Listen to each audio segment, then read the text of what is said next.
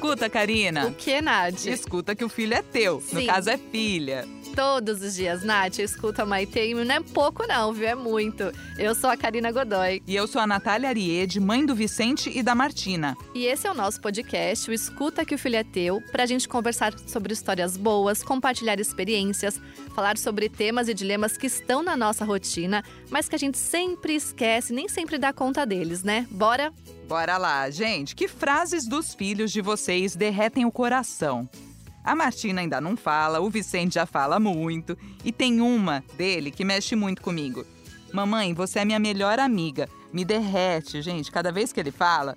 Mas logo já vem uma voz na minha cabeça que avisa assim: Natália, não vai ser sempre assim, não, se prepara. E aí eu já penso logo no livro. Imagina da adolescência, lembro dela, né? Thaís Vilarinho, com textos lindos que salvam o dia de mães e pais nas redes sociais, nos livros também. Ela é a mãe fora da caixa, mãe dos adolês, Matheus e Tomás. Tá aqui com a gente, que honra poder conversar contigo, Thaís. Bem-vinda. Bem, obrigada, a honra é minha de estar aqui conversando com vocês de um assunto tão importante, uma delícia. Muito obrigada pelo convite. E eu sempre digo pro meu marido, gente, seja amigo da Maitê. Para que ela tenha essa relação de aconchego em casa, sabe? Para não precisar mentir, né, para fazer alguma coisa, enfim. Mas eu, como eu não cheguei nessa fase ainda, então eu vou chamar para essa conversa também o Renato Caminha, que ele é psicólogo, terapeuta da infância e adolescência, escritor, que eu acabei de descobrir aqui de mais de 23 livros, né, publicados, Uau, muita coisa. E ele também é pai do Vitor, de 17 anos, e do Lucas, de 7 aninhos. Então seja muito bem-vindo, Renato. Muito obrigado, agradeço o convite né, dessa conversa que eu acho que vai ser bem bacana para todo mundo. Doutor Renato, esse lance de ser mãe ou pai, e amigo, e guia, e a pessoa que diz não, e a pessoa que bota limite, equilibrar tudo isso é um dilema dos pais, não apenas da nossa geração, imagino, né? Dos nossos pais também foi, mas de alguma forma é diferente hoje do que foi para gerações anteriores? Eu acho que sim. Eu acho que sim, porque a geração hoje, né? Hoje eu tenho notado, e, e, e, eu tenho notado já como terapeuta da infância e adolescência, uma grande mudança no comportamento parental da última década para cá. Né? Eu tenho notado que muitos pais né, buscam. Uh, hoje os pais são mais, mais conscientes de informação sobre educação, acho que eles dispõem de mais informação e isso faz muitas vezes um desassossego, vamos dizer assim, na, na função parental. Né? De, pô, eu preciso estar atualizado, preciso estar em busca de coisas que me ajude a ser um pai e uma mãe melhor. Noto que muitos pais enveredam por um caminho de ser cool com os filhos, ser bacana. Né? E muitas vezes nessa, nessa, nessa onda de ser cool, de ser bacana, se perdem né, na, na, na, questão de impor limites né, e, e, lidar com tolerância à frustração.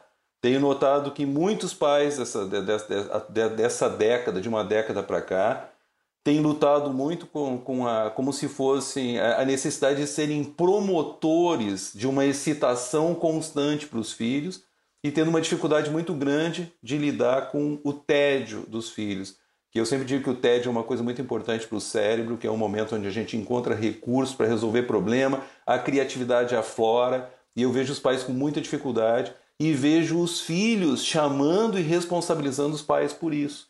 Né? dizendo, pô, não tem nada para fazer, pô, caiu a rede, caiu a internet, e agora? E vejo pais extremamente angustiados com essa necessidade de suprir, a gente precisa dar, a gente precisa, o que, que a gente vai fazer agora? Né? E, e, então eu, eu não acho que a gente esteja vivendo um bom momento, embora, embora a informação assim prolifera, a informação é rica, é grande, a produção é grande, a, a gente aqui escreve sobre essas coisas, sobre educação parental, sobre, sobre relação, vejo que os pais estão consumindo isso com certa voracidade, mas não, não vejo efetivamente que as relações estejam mudando. Né? E, e, e, o caminho que a gente tem encontrado para tentar buscar isso, buscar reduzir essa, essa, essa diferença e melhorar as relações, é trabalhar com aquilo que a gente tem chamado de educação parental. É o maior nível de informação possível sobre etapas do desenvolvimento. E, e não é pra, não é receita de bolo, sempre vamos sair dessa história de dar receita, ninguém aqui é o, é o doutor para falar da, da, da, do que, que é certo, o que, que é errado, mas é simplesmente a gente conhecer a probabilística. Você sabe o que, que seu filho vai passar, e quando a gente tem informação, a gente reduz a probabilidade, a margem de erro. É isso. Simplesmente assim. Já estou pensando que o nome do episódio a gente colocou pai, mãe e amigo, então poderia acrescentar aí recreador, monitor, promotor, né? Ai, ai. Thaís, você tem um livro, né? O Mãe Recém-Nascida. Acho que a gente vai renascendo mesmo quando a gente é mãe. A gente conversou sobre isso agora antes de começar o episódio, né? Também fiz um livro quando a Maitê nasceu, comecei a escrever e tal. Mas mais do que isso, né? Você acha que a gente vai se redescobrindo é, formatos nessa relação com os filhos? Os seus filhos já são um pouquinho mais velhos. Conta um pouquinho pra gente. É, eu tenho, tenho o livro Mãe Recém-Nascida, né? Que é, que é um livro focado em, em gravidez e puerpério. Tem o Mãe Fora da Caixa e eu tô. O Mãe Fora da Caixa é o livro que inspirou uma peça de teatro que leva o mesmo nome. E eu tô escutando o Renato falando dessa questão do tédio e eu tô lembrando de um trecho da peça que, é, que a filha fala assim: mãe, eu tô sentindo tédio. Ela fala: ai, filha, é sério, eu tô com uma saudade do tédio, porque a nossa vida não é, uma, não é uma vida de tédio, né? E como é importante eles, é, eles sentirem isso, né? Como a gente tá muito. É, querendo suprir tudo, mas ao mesmo tempo não tá suprindo nada, né? Só tá tapando buracos aí. Mas eu acho que é, eu acho que com, com o tempo o tempo passando, né? Eu, eu, eu, eu vejo assim os três livros, uma fora da caixa, uma recém-nascida e eu imaginando a adolescência. Uma, uma pergunta que eu sempre recebo das leitoras, assim, principalmente é, que tem crianças pequenas, é: ai, Thaís, melhora. De alguma maneira, vai melhorando? E, e, a resposta não é muito animadora, mas eu acho que ao mesmo tempo, se a gente for a fundo, ela é, ela é bem animadora, que não é que melhora, não melhora, mas a gente melhora, né? A gente melhora como ser humano, a gente aprende com eles, a gente vai se construindo como pais, como o Renato falou, com informação, mas eu faço um adendo aqui, com informação de qualidade, por favor, porque hoje em dia também é um emaranhado de informação na internet e isso confunde muito as mães. Gera uma ansiedade, né? Principalmente as mães que estão muito no comecinho, né? Que são muito, que estão muito vulneráveis. Então, essa questão hoje em dia é, dessa informação de tem que ser assim, tem que fazer assim, né? Do começo, tem que ser parto normal, tem que amamentar. É, é, é muito complicado é, e é muito maléfico para as mães. Então, é, eu acho informação é essencial, mas eu acho que mais essencial ainda é a gente é, filtrar as informações, sabe? Filtrar as informações, é, é, seguir nas redes sociais pessoas que a gente conhece o trabalho, que você conhece o a fundo o trabalho, é, pessoas que te dão, é, de alguma maneira, uma flexibilidade para você poder caminhar e não ser né? Isso que o Renato falou, não é regra, não é manual, não existe manual. Então, espaços que não te dão essa flexibilidade de você ser a mãe que você dá conta de ser, né? É, de você poder pegar um pouquinho do que você escutou aqui, um pouquinho do que você escutou aqui, olhar para o seu filho, conhecer seu filho e falar: não, isso faz sentido aqui na minha casa, isso não faz sentido aqui na minha casa. Eu acho que é o, o essencial para a saúde mental né, dos pais, assim. Ter esse filtro, né? É, é essencial hoje em dia. Ó, eu sou mãe há quatro anos só, muito pouco perto de vocês, né? Quase cinco, vai, se contar a gravidez. Afinal, né, quando é que começa? Mas eu já percebi que tudo são fases, mesmo nesses poucos anos, que as coisas mudam muito rápido. Algumas vão ficando mais fáceis, mais dominadas, como a Thaís disse, mas outros desafios vão chegando, se apresentando, como se a gente fosse passando de fase no videogame. É mais ou menos por aí, né? E somos essa geração, como o Renato bem enfatizou lá no começo, com muito acesso à informação, o que pode dar essa sensação falsa de que a gente pode se preparar para tudo, né? Só que aí vem à tona assuntos como sexualidade, drogas. Como é que faz, gente? Não chegamos nessa fase ainda. Para começar, a gente puxa as conversas ou espera a pergunta? Como que tem sido para vocês? Doutor Renato pode começar como pai e também contando da experiência dele de, no consultório? Primeiro, eu acho que vale a pena destacar a questão desse do, do, do paradoxo. A gente tem informação pra caramba, E essa informação para caramba, caramba nos induz a uma coisa muito complicada como o pai se chama culpa, né? E aí, e aí entra o mote da questão, assim, que eu acho que é, que é o que tem feito. O, eu vejo hoje pais, quando eu recebo os pais no consultório para educação parental, ou pais que levam adolescentes para se tratar, ou crianças, é, são o retrato da culpa. Né? Então, sempre se colocando como faltantes. E, na verdade, eu não vejo que as. Eu estudei um pouco, um bocado sobre as sobre as relações parentais no passado. E as relações parentais no passado, embora fossem mais duras, elas eram tomadas de certezas. Né? Não havia a dúvida. A gente criou um espaço de democratização para os filhos, né? e, esses, e, e o nível de informação que surge hoje deixa a gente tendenciosamente faltante. Né? Como, por claro que todo mundo quer dar o melhor para o seu filho, né? E então, quando a gente vê essa, essa proliferação de informação, a gente fica vendo que está sempre faltando. Nesse livro que eu escrevi, chamado Pai, é, Filhos Ter ou Não Ter, Eis a Questão, eu cunhei um termo lá que até virou um acrônimo de brincadeira. Assim. O que, que é pai? Pai é um permanente atestado de insuficiência. Porque a gente está, por mais que a gente faça, está sempre faltando. E os nossos filhos estão sempre jogando na cara isso. Ah, a gente veio para a praia, pai, mas, né, é, é, mas os meus amigos estão todos na montanha. Ah, que saco. Aí, aí se você leva para Paris no inverno, assim, ah, mas a Paris é tão bonito no verão, né? É, ou, ou levo para comer pizza, pois é, mas o hambúrguer lá da não sei da onde é tão. É, é sempre, é sempre isso, né? Então está sempre sendo marcado uma coisa de, da, da nossa falta parental. E aí, e aí a, gente, a, a gente entra em campo muitas vezes como um, um cara que tenta responder tudo, né?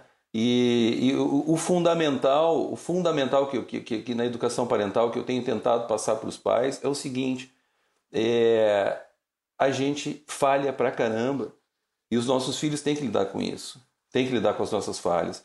Porque uma, uma, uma, uma das coisas que eu vejo os adultos fazendo é uma dificuldade, é um certo grau de analfabetismo emocional fingindo para os filhos que eles são que eles possuem uma estrutura emocional que eles não possuem. Então uma criança vê a mãe chorando, daqui a pouco se mãe você está triste? Não, não, a mamãe está ótima. O papai não tem medo. E a gente não demonstra fragilidade para os filhos, como se demonstrar fragilidade fosse perder a autoridade. Eu digo que é inversamente proporcional, que a coisa não é assim. Então, os nossos filhos têm que lidar com as nossas faltas e têm que lidar com os nossos limites também. Então, essas conversas, essas conversas, né, elas, é, elas agora eu tenho um, eu tenho um de 7 e um de 17. Olha, olha, olha, olha a coisa, são é. 10 anos. E aí se vocês naturalmente vocês devem pensar, ah, é, são de dois casamentos. Não, é com a mesma mulher, o que é uma loucura. né? Dez anos depois eu ter reiniciado isso. Então eu tenho um na infância e um na adolescência. Eu tô, em, eu tô nas, nos dois lados da moeda do inferno. Porque um lado é a criança e o outro é o adolescente. Questões absolutamente eh, discrepantes e, e mundos complexos para se lidar. Eh, as questões, eh, as questões vêm naturalmente. Mas essa, essa, de novo, a gente cai naquela história. O pai querendo ser cool. E aí, como é que foi ontem? Como é que não sei? É, é, é, normalmente a coisa não funciona assim, não é assim que a banda toca, né? E a gente, e a gente se sente faltante porque, olha só, eu tenho que estar atento às questões do meu filho. É, eu, eu tenho dito que a gente tem que lidar com a, com a nossa falibilidade, né? E, e os filhos têm que aprender que a gente erra, né? Mas no conjunto da obra, no conjunto da obra, a gente tem relações saudáveis e não saudáveis. Nós não estamos falando de pais abusadores, pais que abandonam, pais negligentes. Nós estamos falando de pais que são pais normais. Né? E os nossos filhos têm que lidar com isso. Então, é, é, é, eu volto ao ponto dos pais quererem ser cool e estar tá sempre atualizado e trazendo assuntos, então, para sempre tentar envolver os filhos e ser parceiro dos filhos. E um dos maiores equívocos que eu tenho encontrado na clínica nos últimos tempos, assim, é sempre os pais dizendo é, ah, ah, o meu filho é meu amigo, né? E eu digo, bom, ele não é seu amigo, ele é seu filho, né? Porque com amigo, amigo é, é, é uma coisa e, e, filho é outra, né? É, a gente não senta, a gente senta com um amigo é, num botequim tomando cerveja e fala, fala de tudo, fala de quem pegou na noite passada, o que que fez, o que, que não fez. E você não senta no churrasco de domingo e o filho assim, pai, ontem eu saí com uma garota assim assada. Pois é, o papai pegou a mamãe ontem à noite também e rolou um sexo selvagem. né? Não é assim.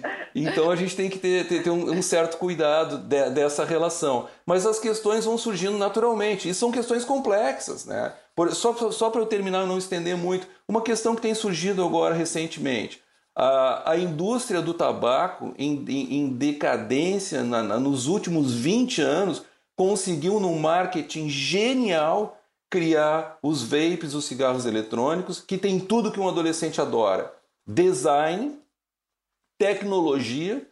E quando a gente experimentava cigarro era um gosto nojento, hoje tem um gostinho bom. Então esse, esse negócio hoje virou um, um status o adolescente por, por portar, inclusive morto, olha o meu vape, design do meu vape, virou um status, e eles estão usando vape pra caramba, estão fumando pra caramba, o tempo inteiro chupando aquele negócio ali que tem um gostinho bom.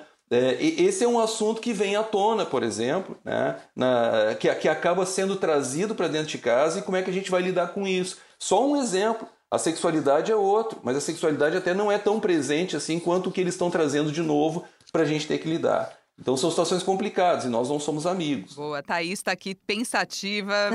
Abre o coração. O que está passando aí? Não, eu concordo muito com o Renato em tudo que ele diz. Assim, eu acho que chega a ser uma é, uma falta de maturidade, né? E uma infantilidade. É, você pensar que você vai ser amigo do seu filho.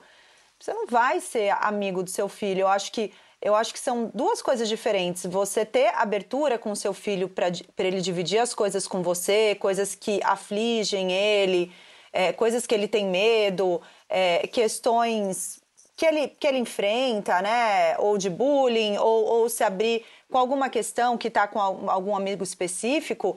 Isso, isso é uma coisa. Agora, você, exatamente, ser amigo para você achar que seu filho vai contar tudo para você, gente, ele não vai. Né? Ou tá faltando amigo para esse adulto, ou tá faltando maturidade para ele entender o papel dele. Então, eu, eu acredito muito nisso. E sobre as questões, que são as questões né, que a gente é, entende mais como tabu, as pessoas entendem como tabu, como sexualidade, como falar de drogas, eu, o meu pensamento é assim: se eu não falar dessas coisas com meu filho, se eu não tiver uma conversa franca sobre esses assuntos com meu filho, é, quem vai ter? Né? Quem vai ter? Eu vou, eu vou esperar que, que, que a internet apresente para ele algumas coisas e, e para que ele entenda o sexo da maneira como a internet apresenta, que a gente sabe que hoje os meninos, gente, o WhatsApp dos meninos de hoje em dia, né? E das meninas também. É pornô, é todas essas coisas. Então, assim, vai chegar neles, mas eu quero conversar sobre isso com meu filho. Então, é, eu tenho um papo muito aberto aqui com, com o Matheus. Por enquanto, o Tomás ainda não chegou nesse ponto de perguntar. Eles estão com que coisas. idades, Thaís? Ele tem. O Matheus ele vai fazer 15, o Tomás ele vai fazer 12. Então, assim, eu falo de muitas coisas com ele, assim, muito abertamente, né? Então, é, é, é trechos, assim. Então, eu falo pra ele, filho, eu sei que você recebe aí no WhatsApp, eu mandei evento, deixa eu te contar, sexo não é isso né? Então, assim, sexo é, é, uma coisa bacana, que você precisa, que para ser legal você precisa ter intimidade com a pessoa. Então, assim, eu falo muito das coisas e, e, e ele escuta, né? O que é, é, o, sobre sobre esse, esse, os cigarros eletrônicos, que é uma febre. A gente, é, a gente leva eles, né? Eles, o programa deles aí ali no shopping e muitas vezes a gente janta ali pelo shopping para esperar ele. Então, assim a gente vê adolescentes passando com aquilo, é, é, é, meninos assim, da idade do meu mais novo, né, com o cigarro. Então, o que eu costumo falar para ele é assim: olha, deixa eu te contar, é, é, esses são os malefícios. Né? Eu não estou com você o tempo todo, você vai fazer a sua escolha aí, mas esses são os malefícios. Então, você tem que. Estou te avisando, então você encara aí como você. E, bom, diz ele que mãe, não, eu não, não quero isso para minha vida. Ele é muito imerso nessa questão do esporte e tudo. Mas é, eu, eu, eu procuro, assim, tu, tudo que eu escrevo e o que eu comento com as minhas leitoras, elas falam, ai, como você fala sobre isso com ele? A gente tem que falar, a gente tem que abrir para falar, sabe? Eu penso assim, a minha mãe ela já foi muito aberta comigo, acho que para a geração que eu estava sobre. E eu acho que o nosso papel é ir abrindo um pouquinho mais. Não no sentido de amizade, ai, meu brother, ai, não nesse sentido, mas no sentido da gente ter abertura de informá-los das coisas de poder ter liberdade para falar das coisas. Às vezes com um tom de humor, né? Então eu vou, vou abrir aqui essa questão, é, por exemplo, do, dos meninos, né? Que começam a ficar trancados no banheiro, e a gente já sabe o que eles estão fazendo. Então, quando aqui em casa começou, eu comecei a falar para ele: deixa eu te contar, eu sei o que está acontecendo, é super importante, tudo. Mas, cara, não dá pra você passar o dia inteiro no banheiro, certo? Então, assim, depois vai ficar aqui largado, sem energia para fazer nada. Então, vamos lá, vamos tentar. Ai, mãe, ai, mãe, o que, que você tá falando, mãe? Mas eu acho que é meu papel informar, entendeu? Então, é... e eu acho que, assim, tendo muito cuidado com eles, assim, muito respeito com essa questão. amizade para eles é uma coisa super importante. Então, eu falo muito sobre isso, assim, traga os amigos para perto, sabe? É, é, eu, a gente aqui em casa, eu chamo seus amigos aí, pede uma pizza, é, pede um hambúrguer, dá espaço para eles, eles estão. Você é... gosta de conhecer, mas você não fica junto o tempo inteiro, tá aí? Não, de jeito nenhum. Fica aí, fica aí na sala. Às vezes a gente. Eu, eu vejo a minha mãe, né? Eu me vejo assim, a minha mãe, assim, que eu lembro que a minha mãe vinha, dava uma passada na sala, dava uma olhada, se estão precisando de alguma coisa, só para dar aquela checada básica, assim. Então é o papel, mas eu acho que é, é, é, é, tem um equilíbrio aí, né? De você não ser é, amiga do seu filho, né? Essa questão de querer ser cool e querer ser amiga. É, tem que ter essa maturidade, mas ao mesmo tempo eu acho importante a gente abrir esses espaços de diálogo, sabe? Que a gente não tinha tanto, eu com a minha mãe, graças a Deus, eu tinha, mas que a maioria das pessoas não tinha tanto. Então eu escuto muita, muitas amigas falando também, ai, como que eu vou falar? Mas, mas mãe de menino, mas a gente é mãe de menino. Eu falo, gente, o que, que é isso? Mãe de menino, mãe de menino, a gente tem que falar do, dos assuntos, independente do sexo dos nossos filhos, né? Então eu, eu tô indo muito por, por esse caminho, assim. Eu acho, eu, eu me metendo aqui, eu concordo completamente, plenamente com a Thaís. É, a informação, claro que a gente tem que levar informação, sempre informação de qualidade. Só que tem, tem um detalhe também que é, quando a gente coloca a informação em campo, né, nós estamos colocando os nossos valores familiares também em campo. Né? E aí eu acho um, um dos grandes dilemas parentais está aí, porque quando a gente coloca os nossos valores em campo, a gente cria expectativas. E uma das coisas que eu tenho visto, que, que eu tenho que trabalhado com a, com a educação parental, é que eu, eu, sempre digo assim que pais têm que ter uma tolerância à frustração tremenda, porque a gente se frustra o tempo inteiro. Né? E porque a gente cria expectativas daquilo que você espera do seu filho. Né? E eu, eu, eu, eu me, me, perguntaram um dia assim, tá, então você trabalha com isso, o que, que você espera dos seus filhos? Eu, honestamente, está escrito e está registrado lá no, no Filhos Ter ou Não Ter, eu espero que eles sejam gente boa. Né? O resto é, é muito complicado a gente criar expectativas. E assim, os nossos filhos vão se envolver com substâncias que a gente não aprovaria, vão se envolver com gente que não é legal, vão fazer coisas que não são bacanas, principalmente nessa fase turbulenta que é a adolescência. A adolescência ela é, do ponto de vista neuropsicológico, uma fase que, que a neurociência considera como tempestades cerebrais, ou seja, de profunda desregulação emocional, de aumento de impulsividade, tanto que tem uma, uma autora dos anos 70 que escreveu um livro chamado Síndrome Normal da Adolescência. Olha só, síndrome é uma patologia, mas síndrome normal, quer dizer que essa galera vai passar, essa galera vai mentir, essa galera vai transgredir. É, eles são quase como tecnicamente a gente chama assim um, um comportamento borderline transitório, um comportamento intenso. Então a gente cria expectativas e hoje a coisa está muito complicada.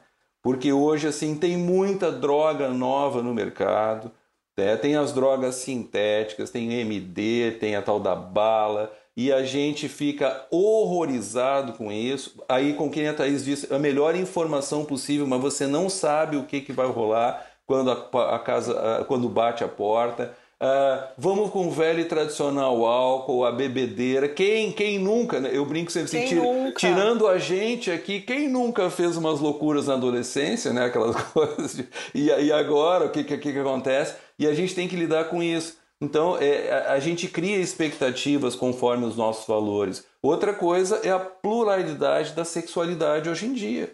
Né? Então eu sou pan, eu sou bi. Eu... Se você criar uma expectativa do, do, que, que, do que, que você espera para o seu filho, se você colocar os seus valores rigidamente em campo, você é um forte candidato a uma frustração e ter uma relação péssima com seu filho. Com Por exemplo, eu vou trazendo um exemplo pessoal. Meu filho de 17 começou a curtir o vape. Tanto eu quanto a mãe dele, que somos separados, começamos a desaprovar aquele comportamento. Chegou uma hora que a gente, com aquele controle parental, encontra vape escondido. Então chega uma hora que é o seguinte dilema para você. Se eu continuar com um ato repressivo, eu trago a informação. Se eu, e aí adolescente assim é de arrancar os cabelos, né? Porque ele cria uma verdade que é não, não faz tão mal assim, que contraria toda a ciência. Então ele é o Einstein da história. Mas chega uma, chegou um momento que a gente fica assim, bom, se eu continuar com esse ato repressivo, eu estou induzindo meu filho a usar e mentir para mim, porque eu não controlo o que, que acontece da porta da rua para fora. E esses são os dilemas parentais que enlouquecem a gente. Você tem que de repente. Mas como aceitar... é que faz então? Porque se inf... leva informação, eles duvidam e questionam a nossa informação. E se reprimir, vai fazer escondido. E aí, como que você. Se reprimir, se reprimir, ele vai mentir para você. E aí, você, e aí se cria um pacto que você sabe que ele está mentindo, você finge que ele não está mentindo e ele você sabe que ele está usando. E aí você não aprova dentro de casa. Então, então, eu não tenho solução para isso. Essa é a confusão de ser pai. Né? Por isso que é, é por isso que eu, eu, sou eu sou a favor da escola de pais. Por isso que eu escrevi esse livro, Filhos Ter ou Não Ter, porque a gente precisa conhecer o que vem pela frente. E hoje a gente continua tendo filho que nem bicho, se reproduzindo que nem coelho, respondendo a algoritmos que são biológicos, né? E não colocando o cérebro cartesiano em campo. Então esse livro é justamente um diálogo entre, entre os algoritmos biológicos, o imperativo reprodutivo, deixar cópias gênicas, e o que a gente já tem de cultura para frear isso. Né? Porque as pessoas, as pessoas se surpreendem com a, com a parentalidade, porque não sabem o que é, por exemplo, fases do desenvolvimento, dos 2 aos 4 anos de idade, a criança que, que, que tem maior profusão emocional passa por essa fase chamada adolescência da infância. Olha só, reúne o que tem de pior nos dois. E aí começam as birras, começam os comportamentos agressivos. É uma loucura. Os pais sabem disso. Se vocês soubessem disso, vocês teriam filhos? É uma pergunta que a gente se faz. Será? A, a, a, é, então, enfim. Bom. Olha, enquanto eles falavam, a gente, enquanto a gente escreveu o roteiro ontem, eu até falei pra Nath, eu confessei, eu falei, Natália, eu tenho pavor de drogas. Eu preciso fazer uma terapia para me ajudar, porque se. Não sei se você tem que fazer. Eu tenho pavor. Não, porque então. na faculdade eu sempre fui a motorista da vez, tal, super careta, mas eu era envolvida com todo mundo, assim, amiga de todo mundo. Então, eu tenho, assim, eu tenho pavor de pensar que a Maite vai poder usar um dia. Mas sabe? acho que isso é o pavor de todos os pais, né? Mas eu preciso me tratar, porque é exatamente isso. Se ela for maconheira, o que, que você vai fazer? Então, eu vou ficar em pânico. em pânico. Como Só que... se prepara para isso, então... gente? Vocês que já estão aí falando do futuro, um futuro Mas olha aí, próximo ó, pra é, gente. Se ela for maconheira, se for responsável, fizer as coisas dela, você, você vai dizer o que para ela? Não, aqui em casa não. E aí o que, que vai acontecer? Vai, vai criar Ela certamente um afastamento entre vocês. É a mesma coisa não aceitar é. uma posição sexual dela. Eu sou bissexual. Não, bissexual não rola. Como que não rola? Né? Então, eu digo, ter filhos é jogar dados com Deus. É recombinação de 23 pares de cromossomo da mãe e do pai, recombinação aleatória e você e mais a influência da cultura. Você não sabe o que vai dar. Sim. Você não controla não, Hoje ela tem nenhuma. quatro, ela bate porta quando ela fica, se sente contrariada. Eu fico, meu Deus, daí eu vou até o quarto, converso. É que eu acho que três, quatro anos são os teenagers, tem é, isso, então, né? Ele acabou de falar, né, sobre isso, sobre essa adolescência na infância, que é terrível. Mas assim, é, eu fico pensando, meu Deus, eu preciso conversar com essa criança. Então eu vou lá, dou um abraço, pergunto o que está acontecendo tal. Mas é menos complexo do que nessa fase aí da adolescência mesmo. É, mas eu, assim, eu tenho para mim que essa questão, assim, na, na minha cabeça, é, é, é, é, diferente essa questão da sexualidade e da droga, sabe? Porque eu acho que, que a sexualidade é, ela é isso, né? A, a, a, pessoa ela tem que ser feliz, ela tem que você você ela, escolhe o, o, que ela quer ali, o que faz feliz para ela, né? Se ela vai ter, né? Se meu filho vai ter namorado, se vai ter namorada, é, isso eu acho que, que tem que ter bastante informação. É, mas isso para mim é uma coisa muito tranquila. Agora a questão da, da droga para mim é uma coisa que pega bastante, porque assim, é só olhar para os ídolos que a gente teve, né? Então, assim, eu procuro é, é, ver muito isso. Eu sou de Santos, é, eu sou fã do Charlie Brown Jr. Quando o Chorão morreu, foi um negócio assim surreal na minha vida. É, foi muito triste, né? Tudo, tudo que ele passou, enfim, um, uma pessoa genial, assim. Então, assim, o que eu, o que eu é, é, procuro passar aqui uh, para o Matheus, independente de ter, né? Tem realmente muitas drogas, hoje em dia existem muitas drogas mesmo, acho que até por isso a gente precisa falar bastante sobre o assunto.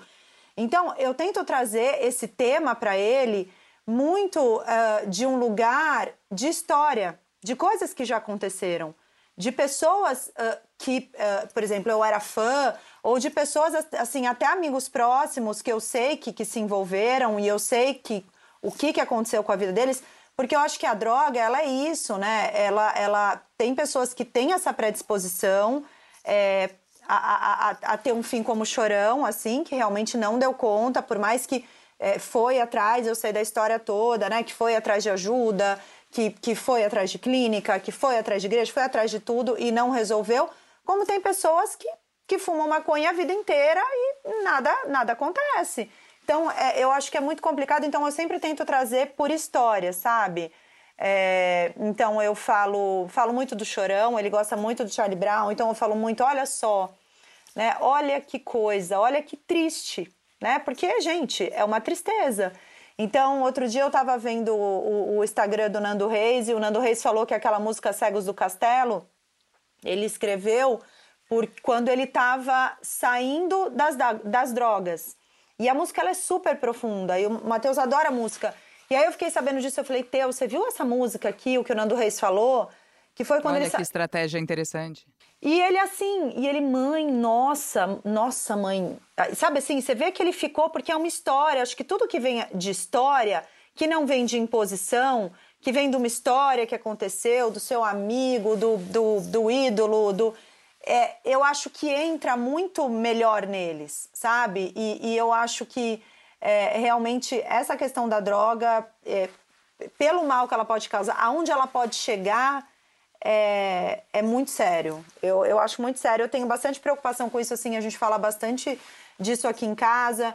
Eu acho que uma outra questão, acho que bem bacana, é essa coisa do esporte, né? Eu acho que, lógico que não é 100%, mas grande parte de, de adolescentes que estão envolvidos com o esporte, de alguma maneira você afasta um pouco dessa possibilidade, mas é isso, é, é, é, é, a gente não tem garantias de nada, a gente faz o nosso papel, a gente não tem garantias de nada e, e vamos tocando, mas eu acredito que esse lance de droga é uma coisa bem séria. Eu também sou igual a você, Karina, eu sou super uh, preocupada com isso. Porque a gente vê aí, né, onde, onde, onde as pessoas chegam com isso. É realmente no fim da vida, né? Acaba a vida. E não acaba a vida só da, da pessoa, muitas vezes acaba a vida de todo o entorno, né? É muito sério mesmo.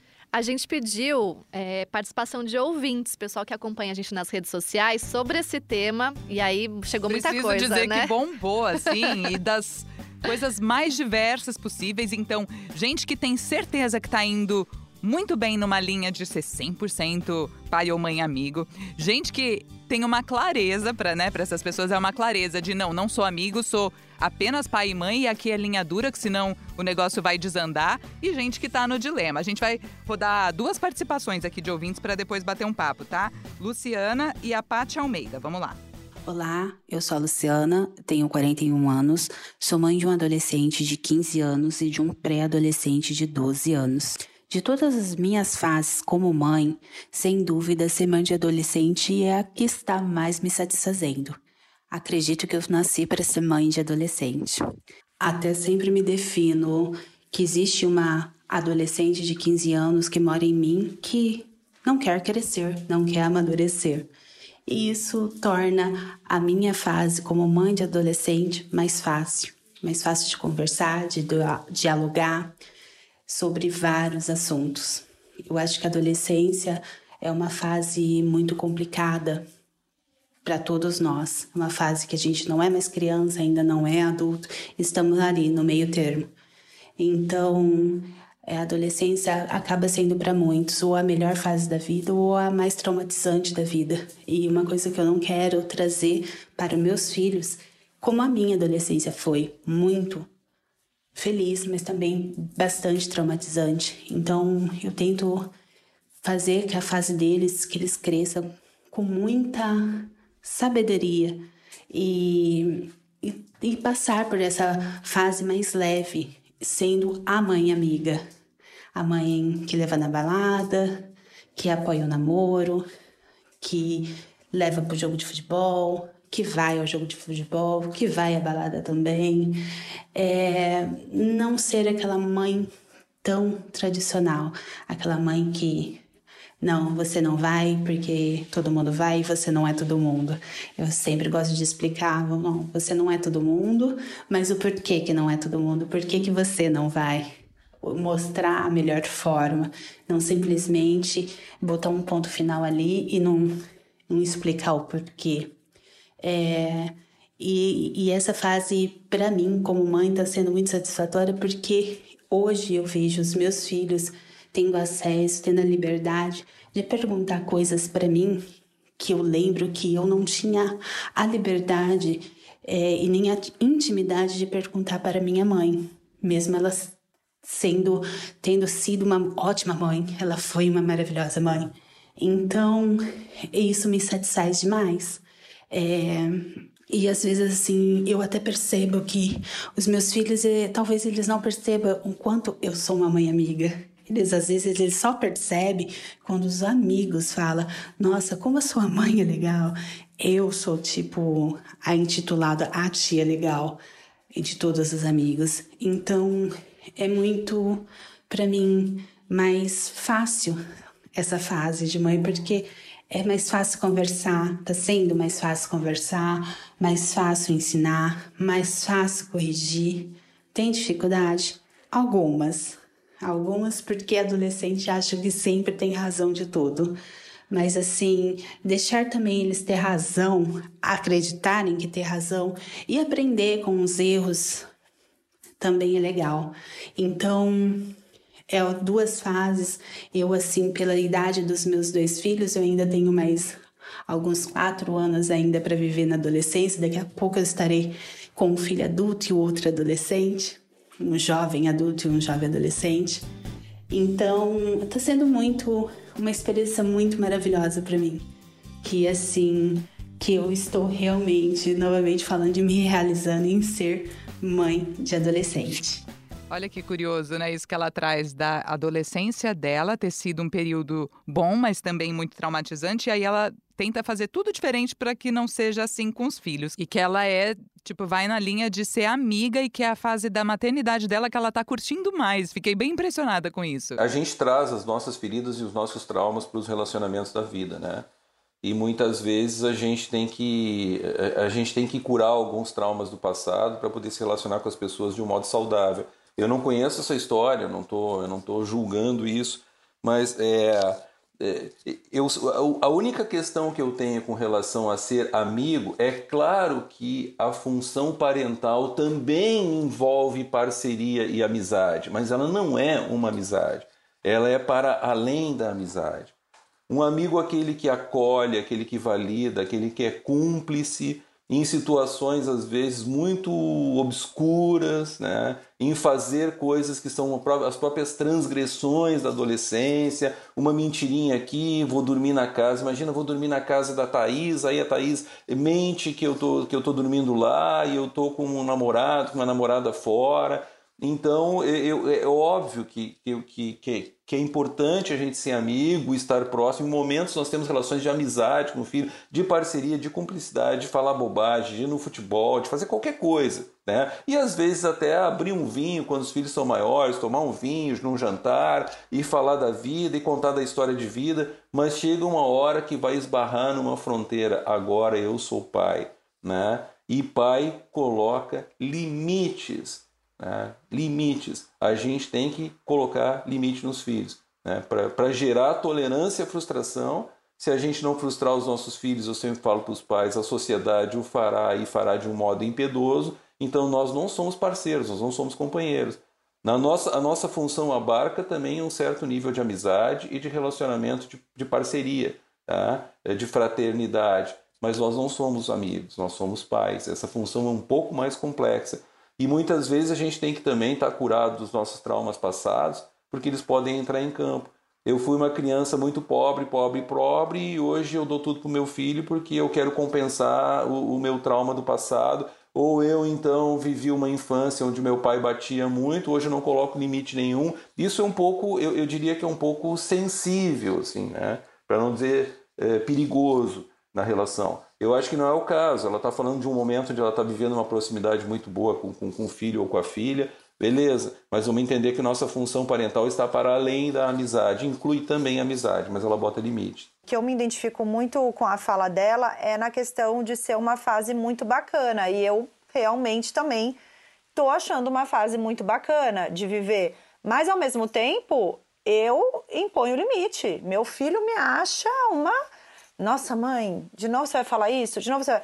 Então eu acho que dá para ser legal. Uh, mesmo você tendo essa consciência do seu papel, né? Num, mesmo você tendo essa consciência, porque eu acho que é aquilo, é, é, a gente, é, cara, vai chamar a gente de chata, vai, é, é, o papel deles esse, sabe? Então eu acho que quando, quando a gente ganha maturidade com isso e entende, gente, esse é meu papel. Você, acha que eu sou chata?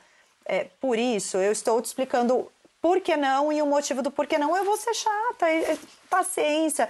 Então, eu acho que essa questão do amigo esbarra nisso que o Renato falou, de, de ser cool, não, não fica buscando ser cool. Busque fazer o seu papel nos espaços que dá é, é, para ter conversa, para ter é, essa questão toda da parceria. Quando ele vier te contar alguma coisa, não é que você vai falar assim, não, não quero saber, viu? Porque eu sou seu pai, sua mãe, então isso eu não quero saber. Não, você esteja aberto, mas nunca saia desse papel de limite, porque eles precisam disso. Né? Eles precisam desse limite. Eu percebo que meu filho fala que eu sou chata, que eu sou tudo, mas ele sabe que ele está sendo olhado, ele sabe que ele está sendo cuidado. É um chata que é até um elogio, né? Eu acho ser chamado de chato um ótimo sinal. Tá? Porque é, quer, quer saber de uma coisa? Educar é a tarefa mais chata do mundo. Porque os nossos filhos conseguem ativar o nosso modo operacional chato. Eles vão lá e clicam o botão. Porque a gente fala, não faz, não pode, não faz, não pode. E a gente tem que repetir 30, 40, 50, 60, 70 vezes isso. Né? Então é muito não, chato. Ela me chama de chatona. Então já tá assim, eu já, eu já, tô, tô no caminho, então. Nossa, seu trabalho tá maravilhoso. Chatona! Nossa, tá. Chatona, tá ela fala, você é uma chatona quando ela tá brava. Pô, o que, que você diz de um adolescente? Meu filho vai me matar com isso depois, né? Se vocês já vão, vão ver nos jornais a notícia. Mas o que, que você acha de um adolescente?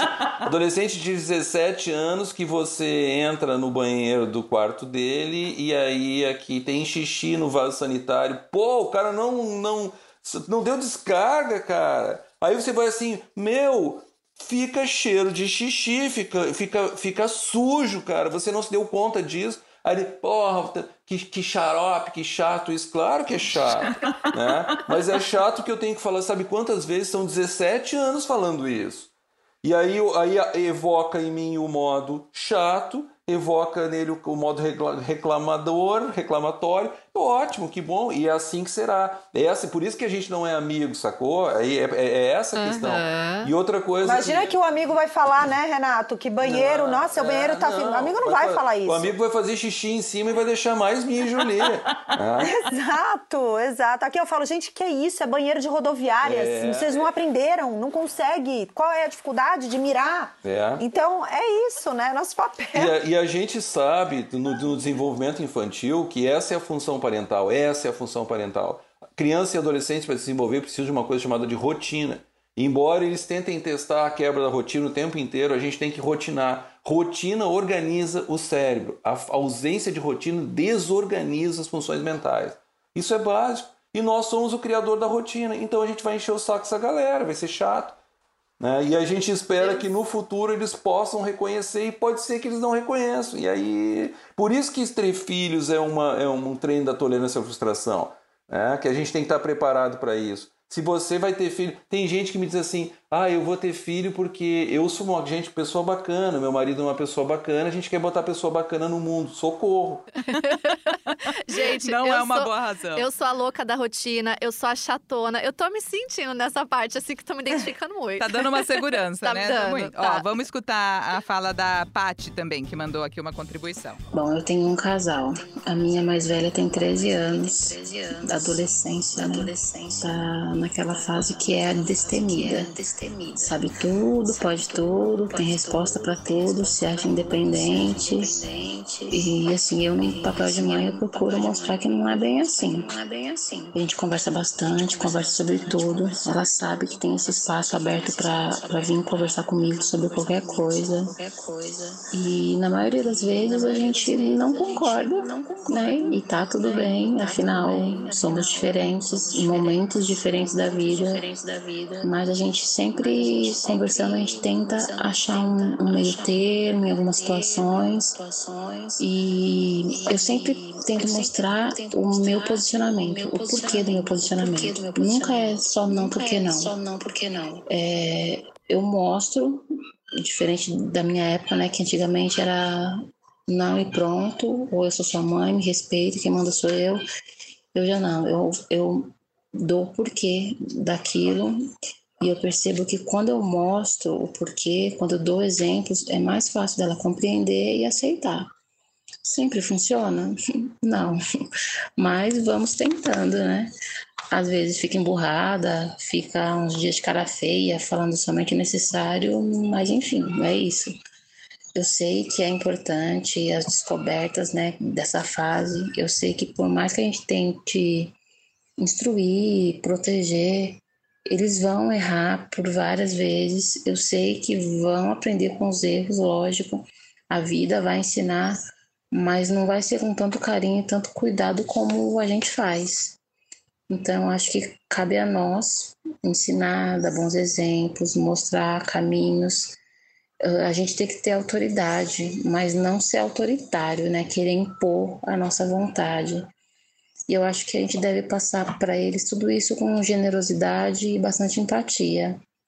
Uma vez que a gente já passou por essa fase, a gente sabe bem como é, né? Bem na linha que vocês já vêm falando, né?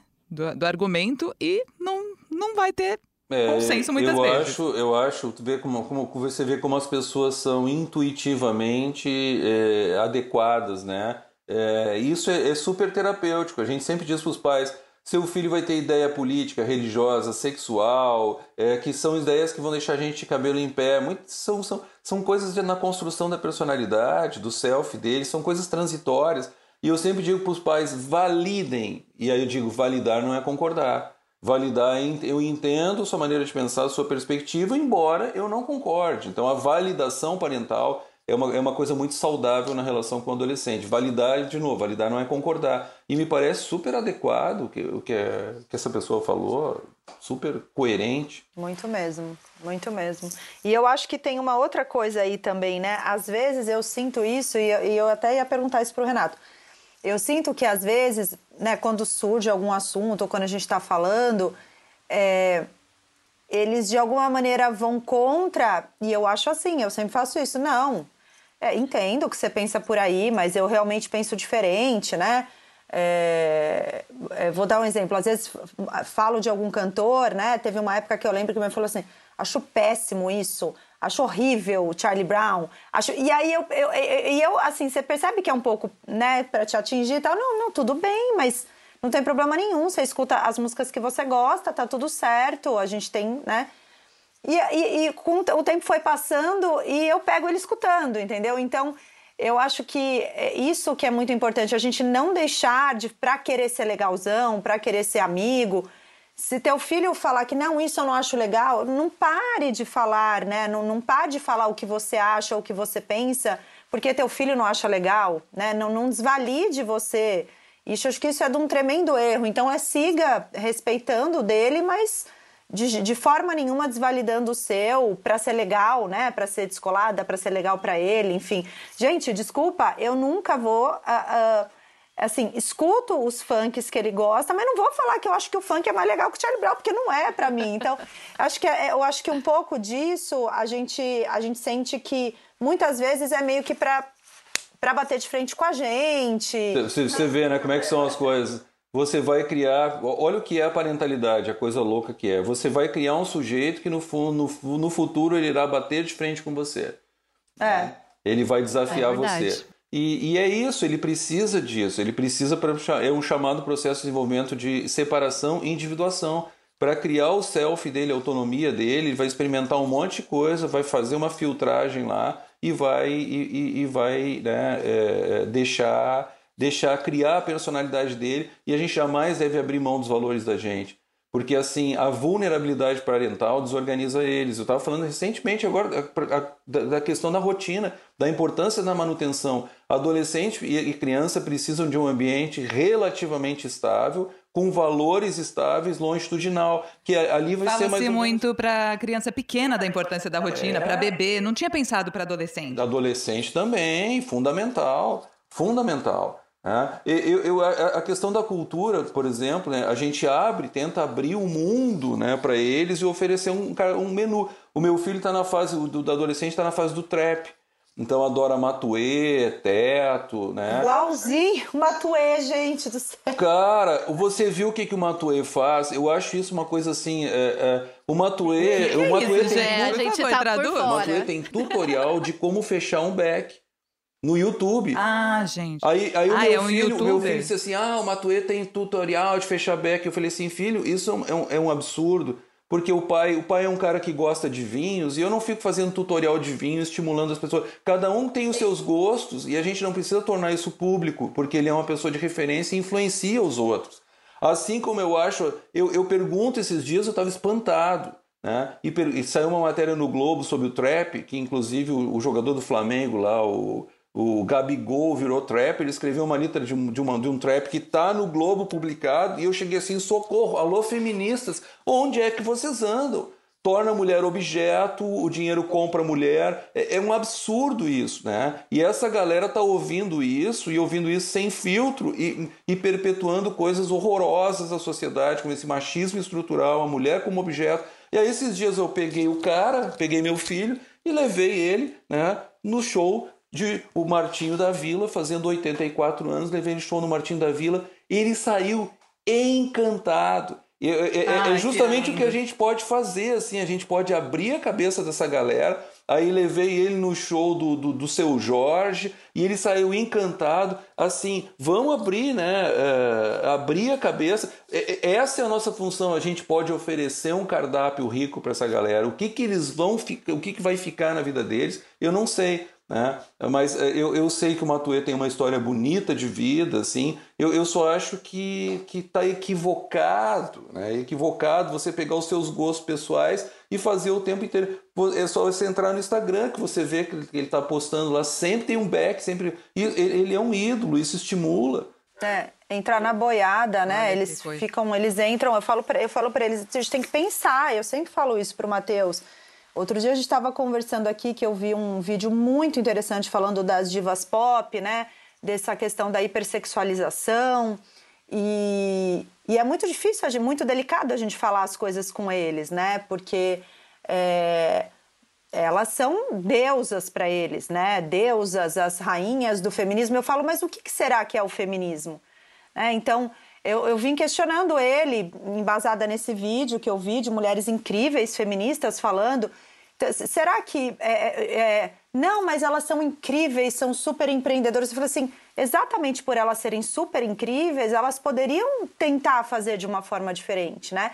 Elas sabem a realidade do nosso país. Elas sabem que, que as meninas que acompanham elas e que ficam super sexualizadas super cedo, elas sabem como que é a realidade, falando para ele, elas sabem como que é a realidade do país. Elas, elas uh, vestirem, né, né vestirem aquelas roupas, dançarem daquele jeito ali dentro do mundo delas protegido é uma coisa. Agora a menina lá na, na comunidade, a gente sabe o que pode acontecer com aquela menina lá, ele, nossa mãe, é verdade? Então, assim. Se elas não sabem, deveriam saber e levar em conta, né? Exato. Então, eu acho que são essas. Essa, eu, e eu falo para ele, filho, não é, não é atacar alguém específico, é a gente pensar de um modo geral. Faz sentido? Não faz sentido? Porque senão você está indo na boiada também, você está indo atrás, assim, né? E, e, esse question... a gente trazer esses questionamentos para eles, é... nossa, eu acho que é essencial para a formação deles, porque hoje em dia, realmente, é... eles vão, né? Vão na boiada, então compram essa ideia, por exemplo, do feminismo aí, e do Matue, que é muito legal, porque tem uma história de vida muito legal, mas será que ele está fazendo coisas legais? Será que as coisas que ele faz são legais. Então, é, é um é. pouco procurar esse equilíbrio aí. O Renato falou de uma coisa que me lembrou, Karina, o papo que a gente teve no episódio Quantos Filhos Ter. A Cris Bartes ponderou lindamente sobre como a natureza é sábia quando faz um bebê ser fofinho, com um cheirinho irresistível, justo quando eles precisam mesmo ser cuidados, né? E que não é à toa que na adolescência a voz muda, o cheiro muda, as conversas mudam, o comportamento tende a repelir a proximidade e o chamego dos pais. Então, até nessa de ser amigo demais, a gente acaba forçando essa natureza das coisas, né? A natureza é, é, é nós somos manipulados pelas emoções, né? Eu, é, é, essa a questão. Eu sempre digo assim, olha que coisa maluca, um casal se conhece, aí pode ser um casal de mulheres, pode ser um casal de homem, pode ser um casal de homem e mulher, mas um casal quando se conhece, passa a fase da paixão, depois de um determinado tempo, eles estão lá deitadinhos na cama, abraçadinhos, e aí olha o que, que a natureza faz. É, a gente começa a ser invadido de alguns algoritmos cognitivos que derivam das emoções do tipo, pô, Imagina um bebê nosso, né? Que legal que seria. E aí a coisa é tão doida que quando a gente imagina um bebê, a gente pensa assim: olha só, teria os seus olhinhos, teria os cabelinhos da minha mamãe, a inteligência do papai, o, o temperamento dócil da vovó. Ninguém fala assim: teria o temperamento de cão da sua mãe, tem a bipolaridade do seu avô, tem o mau caráter do seu irmão. Ninguém pensa no pior. E aí isso é tão louco que a gente começa a sair na rua e começa a perceber bebês como, como criaturas fofinhas. E claro, eles são tão fofinhos que eles só começam a fazer desaforo pra gente quando a gente já está totalmente apaixonado, envolvido com eles. Aí, aí nós estamos lascados. Né? Caso contrário, imagina um bebê saído da barriga e já começar a fazer desaforo. Não, não dá para segurar, né? É uma, Vamos é devolver. Coisa... Vamos devolver, devolve aí, bota bota, não sei, entrega, né? Enfim. É, mas independente da adolescência ter essa questão, né? Que eu acho que é uma, é uma coisa que eles buscam, né? A porta do quarto fica mais fechada, é, a prioridade são os amigos, é, tem esse distanciamento natural e que a gente tem que super respeitar. Mas eu, eu sinto que eles é, precisam muito de afeto sabe? Então acho que a adolescência ela tem um pouco desse estigma, o que acaba afastando é, essa questão do afeto, sabe? Eu, eu sou uma pessoa muito carinhosa, eu não deixo de, de passar ali no quarto, de, de, de beijar, de dar um beijo na cabeça, de dar um abraço, porque eu acho que a gente, a gente acha que eles não precisam disso, porque eles estão em outra, mas eu acho que o afeto ele sempre dá força para eles, né? Então, é, no sábado, antes do Dia das Mães, eu assistindo aqui, ele queria assistir a luta. Daí eu falei, não, eu deito aqui com você para assistir. Daí a hora que eu acordei, tava eu e ele deitado, tipo, um do lado, outro do outro, e a gente de mão dada, sabe? Ele tem 14 anos. E aí eu acordei assim, a luta já tinha até acontecido. Dele, nossa, mãe, já acabou. Eu falei, ai, vamos dormir, filho. Então, eu acho que esse afeto, a gente é, é, lutar, uma hora vai fazer assim, vai, vai limpar o beijo, vai falar, mãe, você tá louca? Aqui não. Você vai escutar isso, mas a gente não, não deixar de insistir no afeto, sabe? Porque eu acho que isso torna eles afetuosos também de alguma maneira. Isso é, eu acho que é força para a autoestima deles, isso é super importante. E é exatamente com isso que eu queria finalizar nosso, papo, né? Tão rico, aprendi tanto é, sobre esses vínculos saudáveis, né? É, cada um vai encontrar um jeito de, de como fazer isso, até porque somos diferentes, os filhos são diferentes. E se parar para pensar também com essa conversa, a gente não seguiu as mesma, os mesmos gostos dos nossos pais, né? A gente é diferente deles. Outra pessoa. Somos outras pessoas. Então a gente não pode esperar, né, que eles gostem das mesmas coisas. Mas eu queria concluir com isso, assim, que vocês, é, a gente fechasse nessa conversa com essa questão dos vínculos, do amor, do carinho, e que cada um vai encontrar o seu jeitinho de ter esse relacionamento com o filho, né? É, uma mensagem final e, por favor, também as redes sociais, onde é que a turma pode acompanhar vocês mais de perto. Bom, eu, eu, eu, eu acho que a Karina falou assim, eu sou diferente dos meus pais, diferente até a página 2. Porque muita coisa você teve se você teve um ambiente estável, uma relação saudável com os pais. Muitos desses valores a, a, nossa moralidade se cristaliza na adolescência e daí para frente a gente vai levar esses valores, né? E é claro que você manteve lá uma estrutura preenchida por vários outros elementos, né? Que possivelmente não são tão discrepantes assim, se a gente vem de um ambiente saudável e bacana, não são tão discrepantes os valores familiares, né?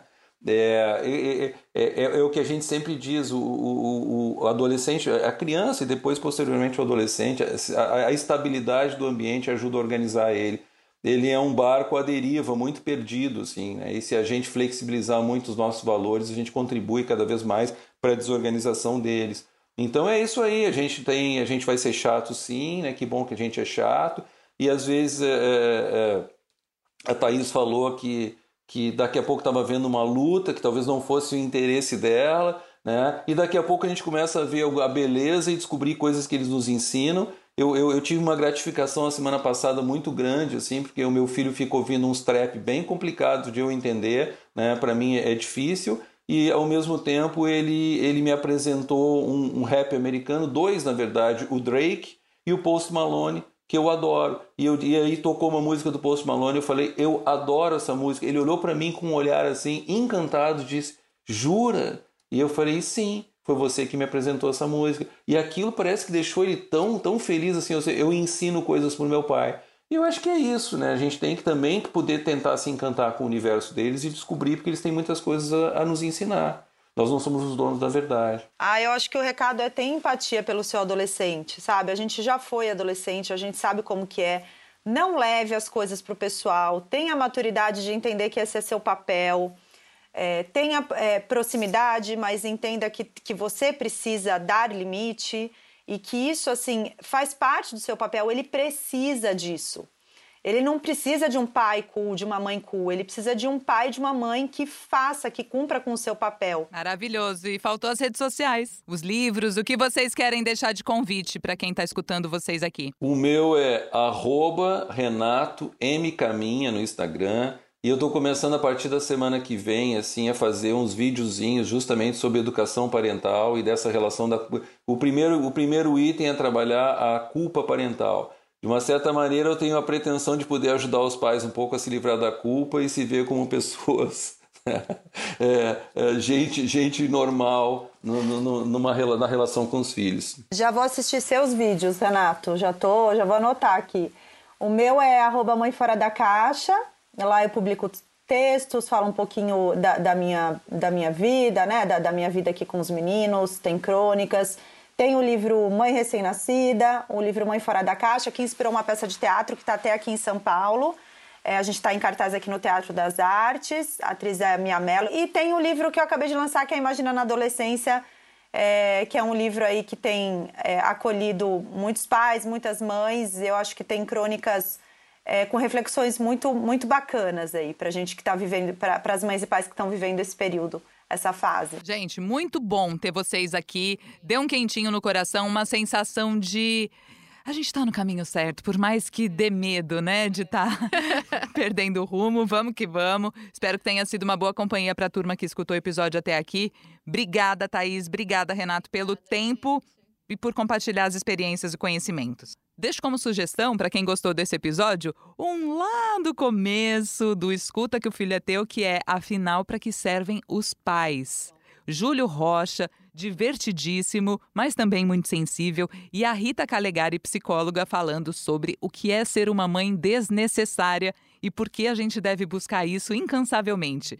Escuta, não pede oportunidade. E o Escuta que Filho é Teu está disponível no G1, Globoplay e todas as outras plataformas de áudio digital. Siga o nosso podcast para receber notificações sempre que tiver um novo episódio. E, claro, você pode e deve interagir com a gente nas redes sociais. Lá a gente sempre fala dos bastidores, qual vai ser o próximo episódio. Você pode participar também com a gente. Eu estou no arroba a Karina Godoy, Karina com K e o Godoy com Y. A Natália no arroba Natália Ariede. Como se escreve mesmo? Dois As. Dois As. Natália Ariede. Ah, tá, que susto! e no arroba Portal G1. Nossa, E que... aí? Ah, então, achei Nossa. que trouxe contribuições, assim, para uma fase, Karina, que os pais se dizem muito órfãos de informação e de trocas, em Sim. que as coisas se silenciam muito, fica muito solitária a jornada. E ao mesmo tempo que tem muita informação, né, que a gente acaba buscando em outros canais ou com os amigos e tal, mas como o Renato falou, para a gente tomar cuidado também, porque esse excesso, né, de eu preciso, eu preciso e tal, também pode ser prejudicial. Então, né? encontrar um é. equilíbrio, né? É, encontrar você lá dentro, o que, que ali, você é. quer.